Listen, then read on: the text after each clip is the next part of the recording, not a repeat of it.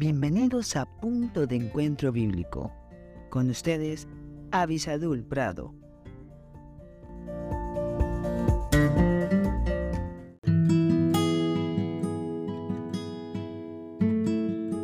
Hola, hola. Damos gracias a Dios por la oportunidad que nos da de estar nuevamente buscando en su palabra el santo consejo de Dios.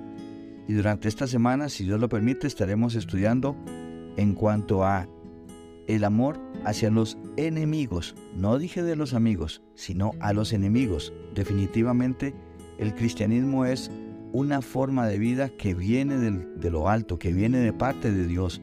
Porque qué fácil sería amar a quien nos ama, pero ¿y a los enemigos? ¿Por qué?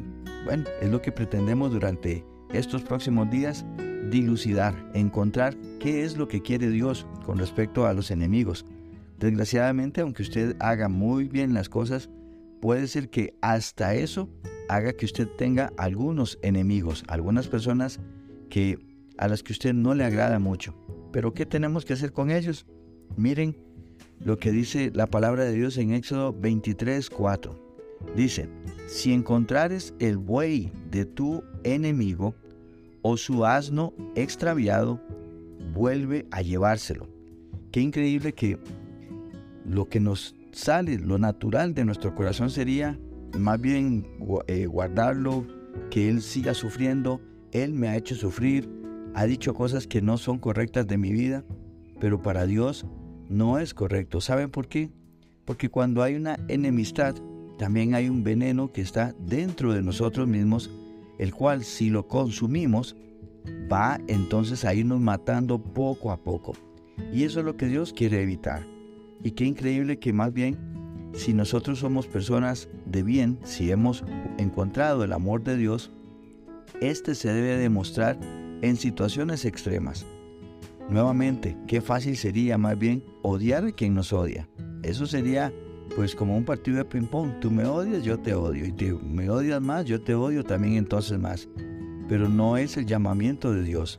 Y si usted se da cuenta, Dios mismo dice la palabra de Dios que ustedes y yo hemos estado enemistados con Dios por causa de nuestro pecado. Pero aún así Dios, aún siendo pecadores, envió a Jesucristo a morir por nosotros en la cruz del Calvario.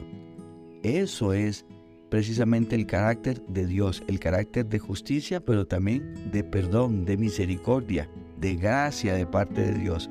Y si hemos conocido a Dios como nuestro Salvador personal, entonces no debemos incrementar odio para los enemigos, sino perdón. Recuerde, si encuentra entonces algún objeto que le pertenece a su enemigo, devuélvaselo, vaya y lléveselo. Y entonces demuestre que Dios es quien gobierna su vida. Que el Señor le bendiga muy ricamente.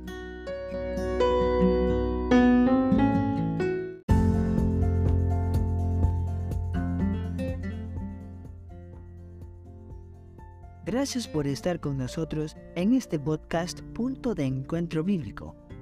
Si este podcast te fue de bendición, no olvides escribirnos a punto de encuentro bíblico 1717 arroba gmail.com y en nuestras redes sociales.